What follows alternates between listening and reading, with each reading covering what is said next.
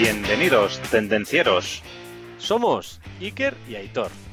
Y juntos trataremos temas de actualidad relacionados con la industria, tecnología y ventas. Arrancamos motores.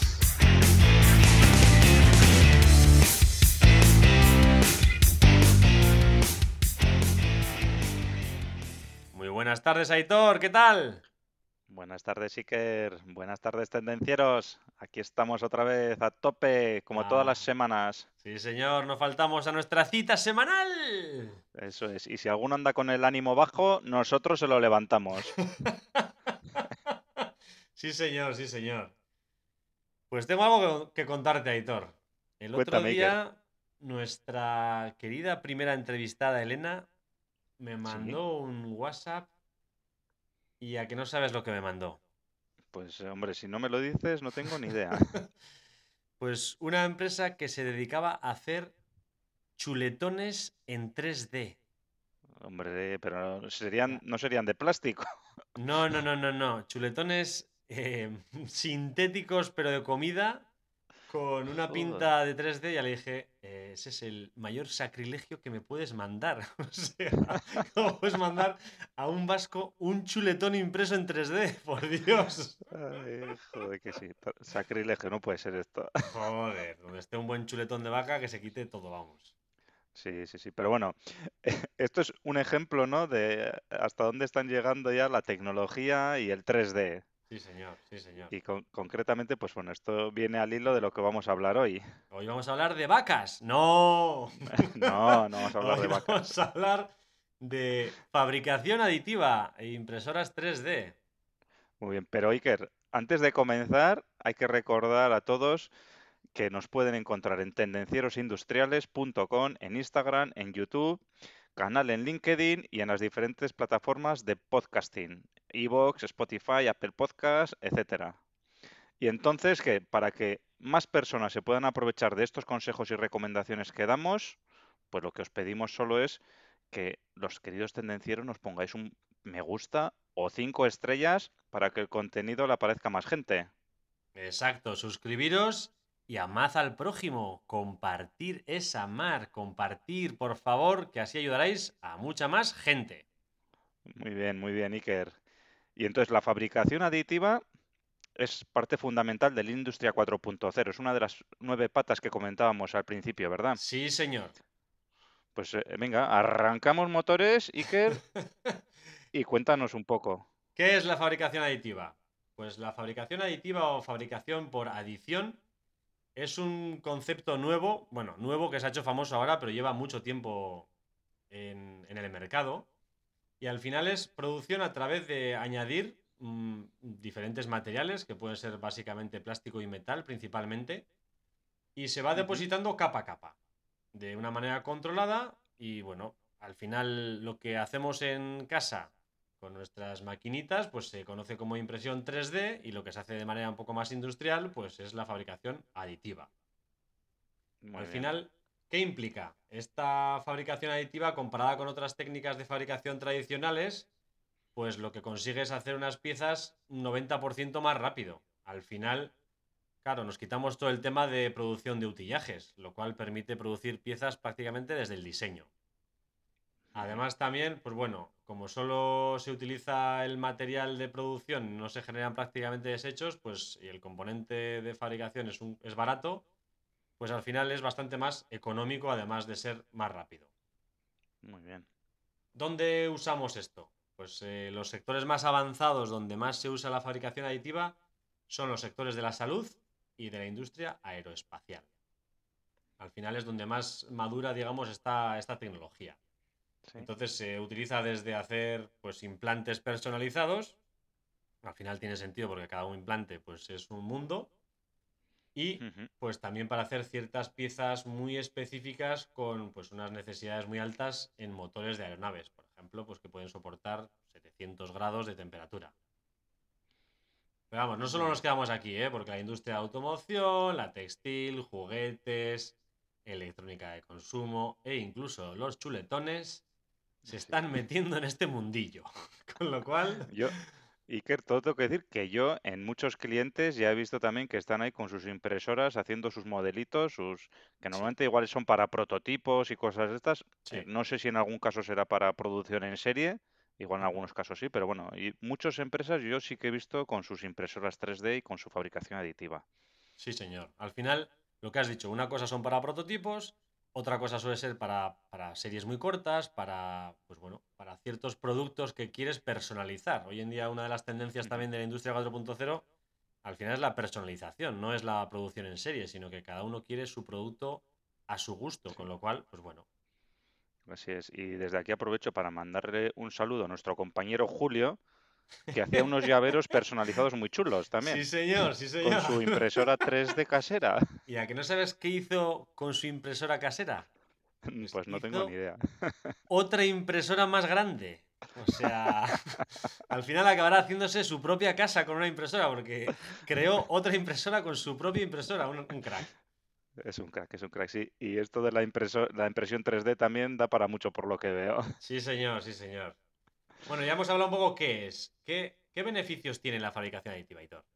Pues mira, como hemos comentado antes, la fabricación aditiva nos permite hacer producciones más rápidas y más económicas, ¿no? Sobre todo eh, cuando vamos a sacar un producto al mercado, pues bueno, directamente diseñamos el producto y lo podemos fabricar, ¿no? Eh, sin tener que empezar a diseñar utillajes, eh, maquinaria para construir esos, esas piezas, etcétera. Entonces, todo esto pues, hace que el coste por pieza sea más reducido. Los materiales que se utilizan para impresión de pieza también son cada vez más económicos. ¿eh? Entonces, pues bueno, esto nos, nos da pie a que sea más rápido y más económico. Igualmente, un- una de las ventajas también es que como hacemos deposición, como ponemos el material que vamos a utilizar justo en el punto que lo vamos a utilizar, eh, no generamos desperdicios, con lo cual el material utilizado es mucho menor. Si ujú, en, en fabricación tradicional, pues bueno, partimos de un bloque en bruto y luego pues lo que hacemos es mecanizar normalmente, ¿no? El mecanizado es quitar, quitar material, ese arranque de material, ¿no? Entonces, eh, ahí utilizamos más material que utilizaríamos en la fabricación aditiva, que solo utilizamos el material justo que va a llevar la pieza. ¿Qué más beneficios tiene? Pues bueno, en la fabricación aditiva nos permite eh, fabricar objetos con formas muy complejas. Normalmente, pues bueno, los que se dedican a hacer piezas mecanizadas, pues bueno, saben, o si nos imaginamos nosotros, ¿no? Pues una pieza tiene que llevar un agujero, pues, o varios agujeros, o tiene que llevar una forma interna, pues eso por mecanizado, pues es difícil de hacer de, una tirada, ¿no? Entonces, normalmente, pues tienes que hacer dos piezas, o tres piezas, o varias piezas, y luego ensamblarlas.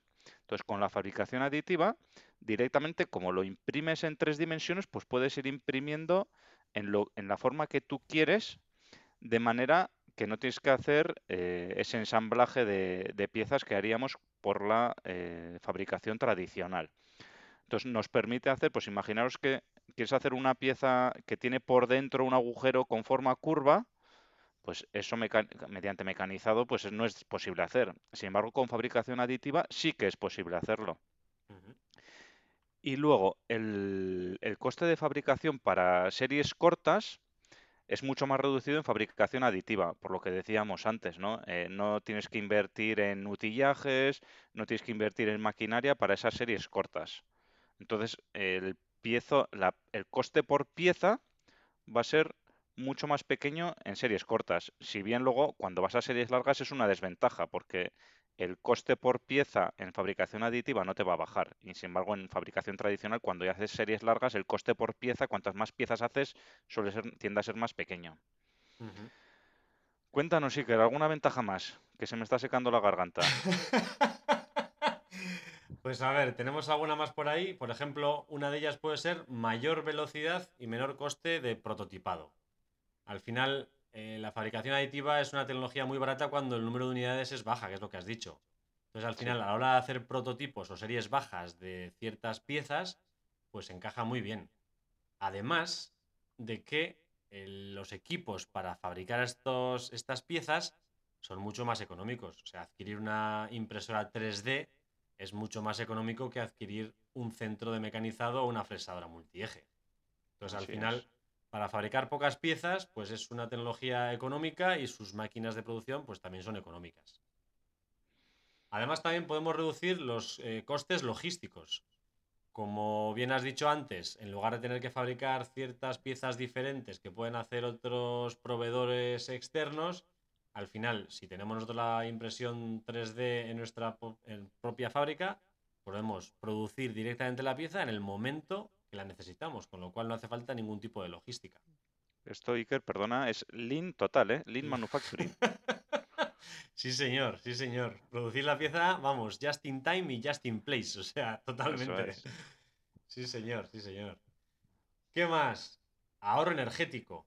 Al final, como eso, como hemos dicho, que prácticamente producimos exactamente el material que necesitamos para hacer esa pieza, pues es más económico y más eh, ecológico porque ahorramos energía al producir dichas piezas.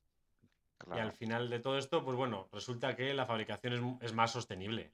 Al final se reducen los consumos, los costes de transporte, la producción puede ser local y no en otros proveedores. Ya no, te quiero contar si son en otros países, con lo cual, pues bueno, tiene una serie de ventajas importantes. Sí, da mucha, mucha flexibilidad. Hemos dicho un montón de ventajas ¿eh? que tiene la fabricación aditiva. Sí, señor. Bueno, y ahora que pasamos con cuáles son las principales tecnologías, si te parece. Venga, cuéntanos. Pues bueno, eh, qué decir que hay varias tecnologías de fabricación, pero nosotros nos vamos a centrar en las tres principales, ¿vale? En las que, en las que más se utilizan, ¿vale? Entonces, la primera de ellas es el FDM, o en castellano, modelado por deposición fundida. Eh, en inglés, Fused Deposition Modeling. a ver, explícanos porque no he entendido ninguna de las tres. Esto, bueno, esto es la típica impresora 3D que, nos suena a todos de haber visto que ya te la venden hasta en el Media Market, ¿no? Que es un, un, Vienes con un filamento, ¿no? Un filamento plástico que se hace pasar a través de una boquilla que está caliente, una boquilla de calibración, y entonces va depositando, el cabezal se va moviendo en, tres dimensiones y va depositando el, el material caliente, el material fundido, en lo que es en la base o en la pieza, ¿no? A través de la boquilla, pues va haciendo la deposición del material y va haciendo la forma correspondiente. Entonces, eh, varios factores que vemos, que os vamos a explicar ahora mismo, de esta impresión 3D FDM serían, pues que tiene el coste inicial muy reducido, ¿vale? Estas es lo que decimos, es que se venden hasta en el MediaMark y el coste puede ser pues inferior a 1000 euros. Los costes de materiales, o sea, de esas bobinas de material plástico eh, que se utiliza para hacer las piezas 3D, pues también se han ido reduciendo con, la, al hacerlo de forma masiva, al, ser una tecnología que ya ha llegado al gran público, pues el material, el coste del material se ha reducido mucho. Eh, dependiendo del tipo de polímero, pues bueno, vamos a tener materiales más caros o materiales más económicos. Entonces también con eso se va a poder jugar, ¿no? Y además también vamos a tener una enorme variedad de materiales. Eh, lo que decía, ¿no? Pues oye, que buscamos un polímero barato, pues lo tenemos. Que necesitamos un material que sea resistente a la abrasión, pues bueno, pues puedes irte a un policarbonato. ¿Que quieres una pieza que sea flexible? Pues bueno, pues te puedes ir a materiales tipo TPU o TPE. Eh, ¿Que quieres una aleación ligera? Pues bueno, pues puedes ir a un material con mezclas de fibra de carbono, etcétera. O sea, eh, ¿que quieres hacer cosas un poco más alternativas? Pues puedes ir a una impresora con dos cabezales, por ejemplo, y que te mezcle diferentes materiales. O sea, tienes un, un juego muy grande con este tipo de impresoras 3D. Y luego la última característica de este tipo de, impresoras 3D es que son de fácil uso. Son máquinas muy fáciles de usar, sobre todo lo que sería la gama profesional. Entonces, eh, esto hace posible que se pueda tener un pequeño centro de producción o de prototipado en la propia empresa y el personal que vaya a manejar este tipo de impresoras, pues no necesariamente tiene que estar muy cualificado. Bueno, ¿Qué te parece este tipo de impresora, Iker? Ahora la he entendido, ahora la he entendido. Esta es la que todos conocemos. Sí, señor, sí, señor. A ver, cuéntanos, Iker, ¿qué otro tipo de impresoras nos podemos encontrar? A ver si entiendes tú ahora. A ver, a ver. El número dos es el tipo Material Jetting. Muy buena pronunciación, ¿eh? ¿Has visto? Mis años en Wisconsin han, surtido efecto. Sí, todo el dinero que se gastaron tus padres en cursos de inglés. Exacto, exacto. Cuéntanos más. ¿Qué es el material jetting? A ver, se basa en la deposición selectiva de una mezcla de material fotopolímero en gotas sobre una plataforma. Es decir, al final añadimos un material que es un tipo de resina fotosensible que solidifica, pues, por ejemplo, con los rayos ultravioleta. Entonces, a estas impresoras de material jetting se llama en castellano antiguo impresoras 3D de resina. Entonces, al final es más o menos el mismo fin que las piezas anteriores, lo único que se utiliza una resina fotosensible como material. En lugar de todos los materiales que has comentado tú, en este caso son resinas. Y las tecnologías más típicas pues son la SLS, que se llama Selective Laser Sintering, y la SLA-DLP, que es la estereolitografía. Muy bien. Son los dos ejemplos más habituales. Entonces, al final se utiliza lo que hemos dicho, una fuente de luz, una fuente de luz para solidificar una resina fotosensible. Entonces se van formando las piezas capa a capa. Y al final la diferencia que puede haber entre una técnica y la otra es la fuente de luz que se usa. En el SLA se utiliza un láser y en el DLP se utiliza un proyector o una pantalla de CD. Pero al final los resultados son similares para ambas aplicaciones. Muy bien. Oye, ¿qué, ¿cuáles son las ventajas? ¿Qué ventajas tiene esta tecnología? Al final, una de las ventajas principales es la resolución. En lugar de la resolución pues, que hemos comentado antes con el FDM, que suele andar entre el 0,5 y 0,1 milímetros en el eje vertical, las impresoras de resina pueden alcanzar unas resoluciones mucho mayores, que pueden ser desde las 10 micras en el eje Z hasta las 25 micras en el eje XY, con lo cual bueno. la resolución es mucho más alta, sí. Esto ya son palabras mayores, ¿eh? Sí, señor. Esto ya son palabras mayores. Además, eh, las máquinas también son muy simples. Eh, la, la, producción es exactamente parecida a la anterior, es muy parecida y tiene lo que sí que tiene es muchas menos partes móviles que una impresora FDM. Entonces, al final, las impresoras de este tipo son prácticamente plug and play. No hace falta prácticamente ningún conocimiento para manejarlas. Y otra de las buenas ventajas es la alta velocidad. Al final la resolución es muy elevada y la velocidad también.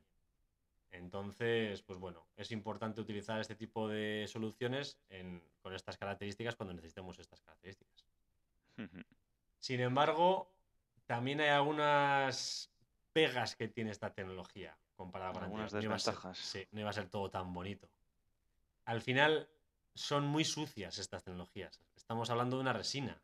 Entonces, trabajar con una resina pues es complejo, no es como un material sólido que tú fundes y, depositas en el lugar que lo necesitas. Esto es una resina que es un, balde de resina. Entonces, al final, pues bueno, además de que ensucia, es necesaria una ventilación porque si no, pues puede ser perjudicial. Sí, por el bien de las personas exacto, que están allí. Exacto.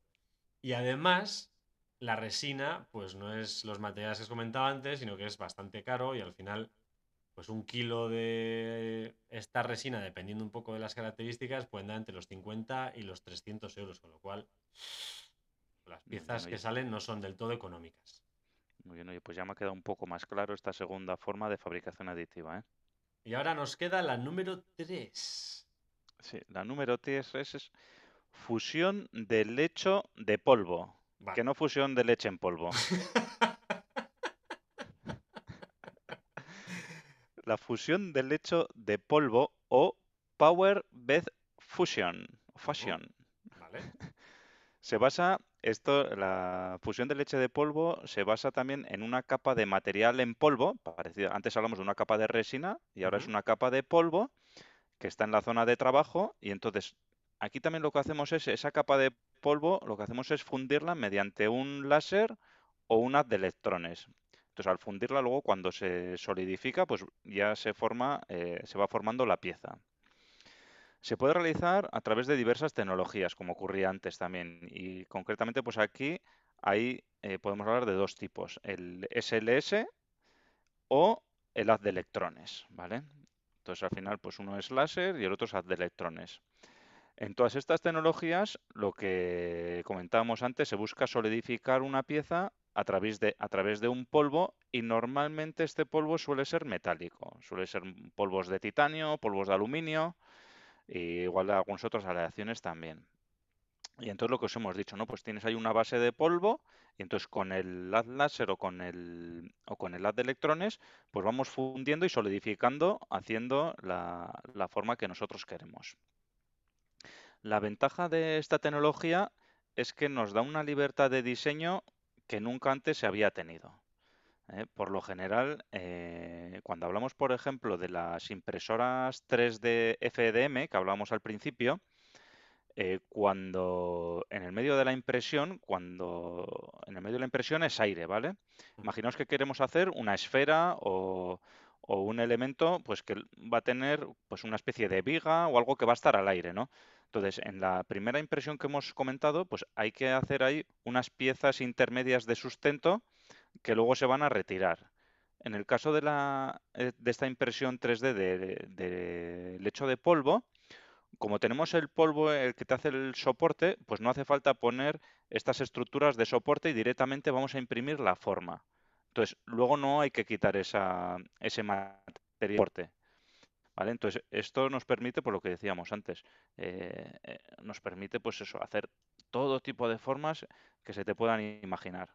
Y luego, a mayores, como los materiales que utilizamos son metálicos, pues la resistencia de estos materiales es increíble. O sea, imaginaros, eh, pues yo me acuerdo alguna vez que estuvimos viendo una impresora de este tipo, que por ejemplo podrías hacer una bola, una esfera metálica y dentro otra esfera metálica que, pero que ha sido hecha mediante eh, adición de material y están las dos esferas sueltas, ¿no? dices tú, ¿y cómo has...?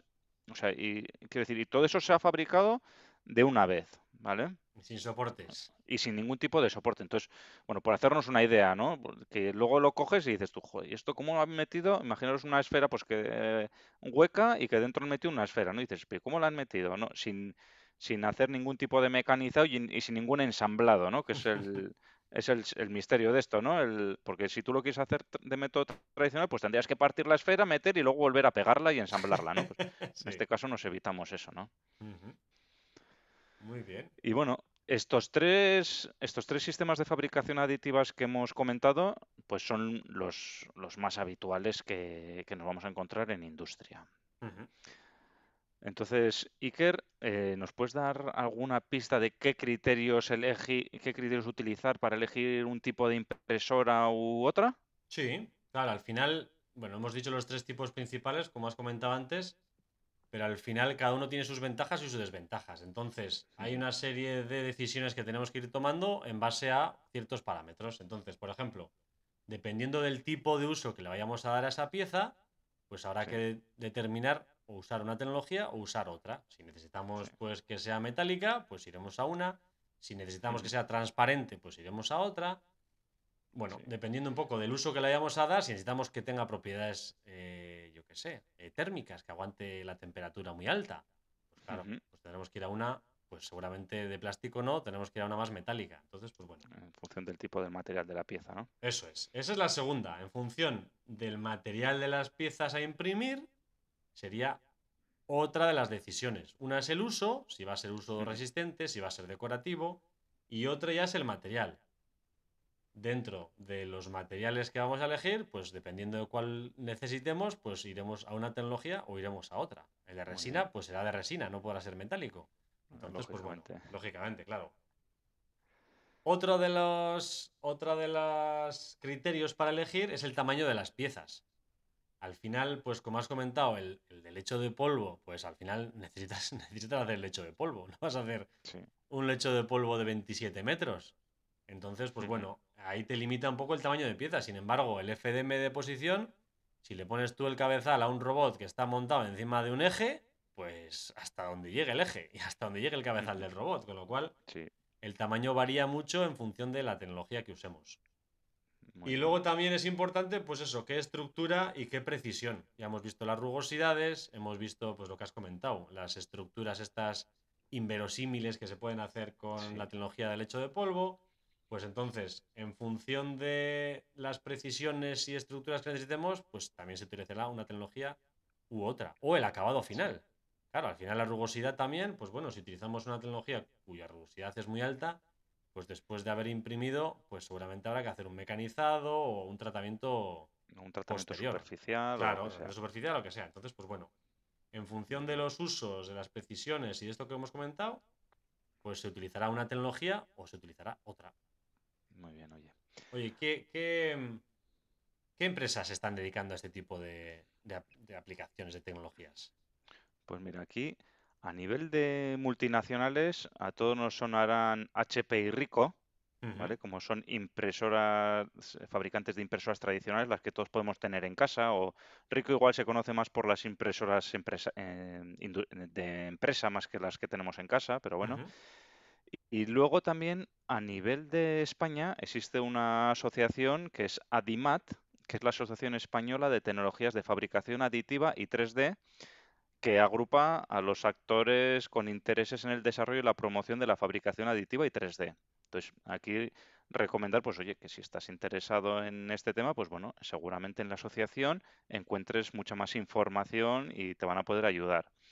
Y luego igualmente también, pues aquí resaltar que aquí a nivel nacional, a nivel de España, hay una feria que normalmente está coordinada con la Bienal de Máquina Herramienta, que se realiza en Bilbao, y es una feria que el contenido de la feria son sistemas y maquinaria para la fabricación aditiva e impresión 3D, equipos e impresoras, aplicaciones industriales, materias primas, consumibles, servicios de impresión 3D, software, escáneres 3D y más D y formación. O sea, es una feria relacionada con la fabricación aditiva y que este año concretamente, en 2021, eh, actualmente, según los datos que aparecen actualmente en la web, pues se realizará entre los días 26 y 28 de octubre en Bilbao. Entonces, eh, es una feria que normalmente participan las principales empresas del sector de la fabricación aditiva. Entonces, bueno, si estás interesado en estos temas, pues aquí a nivel nacional está la- lo que hemos dicho, la Asociación de, Fabricación Aditiva y esta feria que es muy interesante para todas las personas interesadas. Y nada más, Iker, con esto, pues oye, ya le hemos dado un repasito a la fabricación aditiva. No está mal, no está mal. Y bueno, eh, como siempre, nos queda el reto. ¿Nos puedes retar, Iker, con alguna cosa? Esta semana el reto no será para todos, será para aquellos en los cuales pues trabajan en una industria en la que tienen un producto final, por ejemplo, ¿no? Y el reto que yo propongo para esta semana sería que le des una vuelta a qué tipo de prototipos o qué tipo de piezas o qué puedes aplicar dentro de tu producto final con tecnología de impresión 3D. ¿Qué pieza puedes hacer distinta? ¿Qué pieza que sea compleja? ¿Qué pieza que, no sé, los proveedores les cueste traértela?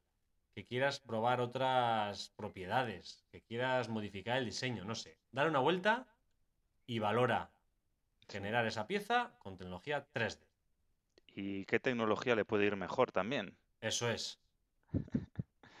Muy bien, Iker. Oye, pues muchas gracias. Muchas gracias a ti, Aitor. Como siempre, un placer y te deseo una muy buena semana.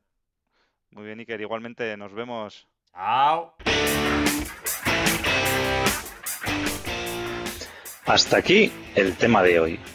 Esperamos que te haya gustado. Si es así, suscríbete, comparte y dale al me gusta.